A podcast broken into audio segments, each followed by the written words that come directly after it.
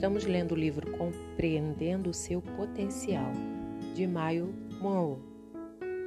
Meu nome é Lucy e nós seguiremos no capítulo 3. Deus pronuncia o que ele vê.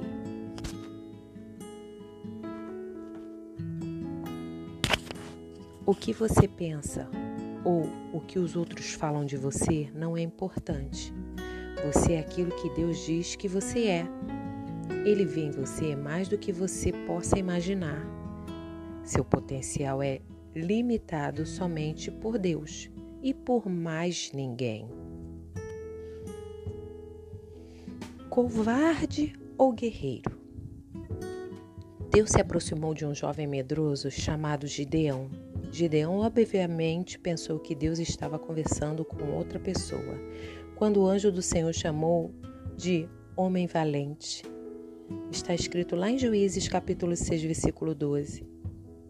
O anjo não disse, covarde, sabe que você possui força? Nem tampouco o anjo disse, negro, sabe que você pode se tornar um homem branco? O anjo apenas apareceu e anunciou o que viu: homem valente, que significa grande guerreiro. Pense um pouco. Guerreiro?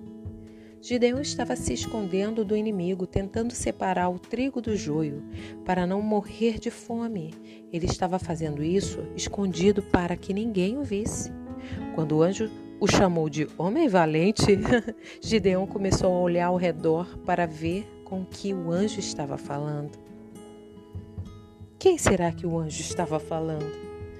Deus nunca nos conta o que os outros veem. Ele nunca nos chama como os outros.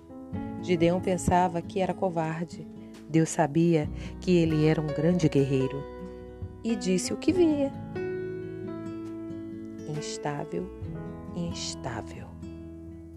Deus também viu em Pedro o que os outros não viram. Ele era chamado de Simão, que significa submisso. Literalmente, significa instável ou inconstante, como uma folha ao vento. Quando Jesus se encontrou com Simão, ele era um homem mais inconstante e inseguro que se podia conhecer. Estava sempre acompanhando, acompanhando o vento, mudando de ideia. Entretanto, Deus viu uma pedra embaixo da folha que o vento levava. A primeira vez que Jesus se encontrou com Pedro, mudou o nome de Simão, folha, para Pedro, pedra. Embora Simão fosse um homem instável, Jesus lhe disse: Vou mudar seu nome, será Pedro. Pedro agia de maneira instável, instável como uma folha durante o ministério terreno de Jesus. Mesmo assim, Jesus todo dia o chamava de pedra. Ele viu em Pedro algo que sua mãe nunca havia visto. É. Pedro continuou instável até que finalmente, no dia de Pentecoste, a verdadeira natureza de Pedro foi revelada. Pare de acreditar no que os outros dizem. Muitas vezes acreditamos nas mentiras que nos contam. Acreditamos que não servimos para nada e não temos valor. Jesus disse: Nada disso. Eu vim para mostrar que você é muito mais do que você pensa que é. Você é a imagem de Deus. Deus sempre vê o que os homens e mulheres apenas olham. Numa manjedoura, Deus viu um rei. Num servo, o Salvador no sacrifício, a salvação, na crucificação, a ressurreição, na morte, Deus que estava gerando vida, na derrota, Deus viu e olhava a vitória. O que você, ou eu, ou seus pais, ou meus pais parecem, não é o que Deus vê. Deus vê além do superficial, o potencial do profundo interior. Esta é a maneira como Deus vê tudo. Além dos problemas imediatos, Deus vê o sucesso e ele continua a chamá-lo à existência, até que o que ele vê se torne realidade. Lembre-se de que a semente de cada árvore está no fruto da árvore. Isso significa que a bênção das nações do terceiro mundo está nas nações do terceiro mundo. A prosperidade das Américas está na América. Quando nós nos preocupamos com as nossas vidas individuais ou com a vida coletiva do, dos nossos países, descobrimos todo tipo de projeto e planos para resolver o problema. Mas a resposta não está na grande quantidade de sistemas e programas. A resposta está dentro de nós. São as nossas atitudes que fazem a diferença. Ninguém pode fazer de você uma pessoa rude, descuidada ou desatenciosa. Você é rude, descuidado e desatencioso por opção própria. Pare com isso. Deixe de ser rude, descuidado e desatencioso. Somente você pode controlar sua maneira de agir. Você tem o potencial de ser atencioso e sensível. Deus viu em Pedro algo que ele nunca vira nele mesmo. Pedro estava tão ocupado concordando com o nome que os outros lhe davam que ele mesmo não encontrava o verdadeiro potencial. Quando começamos a acreditar nos títulos que os outros nos dão, colocamos em nós mesmos uma situação muito difícil. Até levamos ou levantamos nossas mãos e nos recusamos a tentar uma mudança. As pessoas nos chamam de preguiçosos, então nos tornamos preguiçosos. Se nos chamam de descuidados, tolos e desajeitados, nos tornamos isso. Cuidado! Aquilo que os outros veem e dizem não é importante. Aquilo que somos depende do que nós vemos. Você acredita que pode encontrar numa prisão algum dos maiores homens e mulheres do mundo? Você acredita nisso? Eles cometeram erros, tomaram péssimas decisões. Entretanto, isso não invalida o seu potencial. Isso não destrói o que podem ser. Numa prisão, pode haver um assassino à espera da morte. Porém, quando Deus olha aquela pessoa, não vê um assassino, vê um autor. Pode ver um líder ou um grande transformador. Muitas vezes Deus discorda dos que os rodeiam. Ele pode até mesmo não concordar com você também, porque a única pessoa com quem Deus concorda é consigo mesmo. Somente Ele conhece o seu verdadeiro potencial. Você falhou? Busca Deus. Ele irá chamá-lo de sucesso e continuará chamando você de sucesso até que você perceba isso. Foi isso que Jesus fez com Pedro. O que Deus vê em você? Me pergunto o que Deus vê quando anda ao seu redor. Tenho certeza de que Ele vê coisas belíssimas dentro de você, mas você acredita naquilo que os outros estão falando a seu respeito. As pessoas dizem: você não serve para nada, nunca será nada alguém na vida. Mas Deus diz: eu vejo uma joia.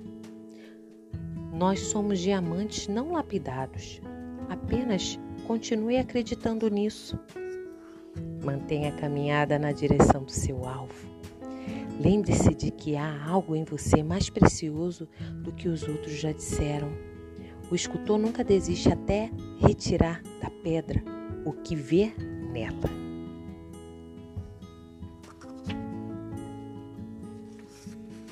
Há algo em você mais precioso do que os outros já disseram sobre você.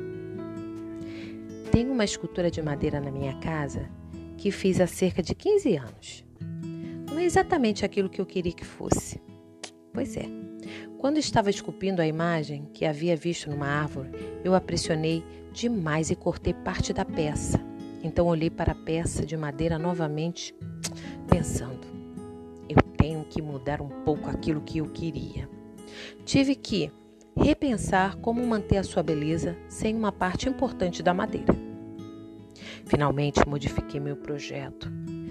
Eu posso ser a única pessoa a saber que aquela peça de escultura foi resultado de um projeto modificado. A modificação não estava evidente na forma acabada.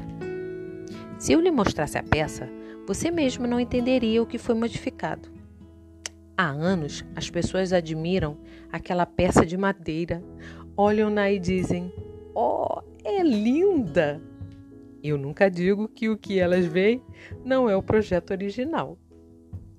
Aquela peça da escultura faz-me lembrar da sua vida e da minha. Parte das nossas vidas foram cortadas pelo passado. Fizemos coisas estúpidas que estragaram a beleza daquilo que Deus queria fazer. Entretanto, observe o que Deus fez. Ele nos salvou. Ao invés de nos descartar porque não correspondíamos o que ele queria, tornou-nos incluindo nosso passado desfigurado, cortado, enferrujado e batido e nos transformou em algo lindo. Quando as pessoas nos virem, não acreditarão naquilo que éramos. E Deus nunca contará o seu segredo. Aleluia! Graças a Deus. Quando as pessoas olharem para você e pensarem que você é a pessoa que é, não lhes, não lhes diga como você costumava ser. Diga apenas muito obrigado. O que o que o escultor-chefe colocou suas mãos foi divino. O que escultor-chefe colocou colocou e fez em mim. Deus pode tirar beleza dos equívocos. Ele pode pegar o que você estragou e abençoar. Ele pode tor tornar e tomar aquilo que você parecia, que para você parecia impossível, e transformar em algo lindo, maravilhoso. Em cada peça da pedra, um escultor vê uma figura. Entretanto, nós nunca vemos até que ele deforma a peça.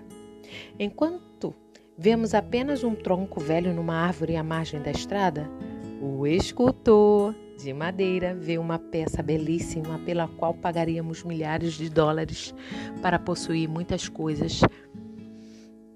É, na verdade, coisas podem parecer lixos para quem não é artista. Cristo está em você. Eu me pergunto o que Deus vê quando olha para você. Creio que ele vê Cristo. Quando Deus olhou para você, ele não vê você. Ele vê Cristo. Paulo, quando escreveu aos Colossenses, proclamou que Deus queria dar a conhecer um ministério. Colossenses, capítulo 1, versículo 27. A ele quis Deus dar a conhecer entre os gentios a gloriosa riqueza deste ministério, que é Cristo em vocês, a esperança da glória.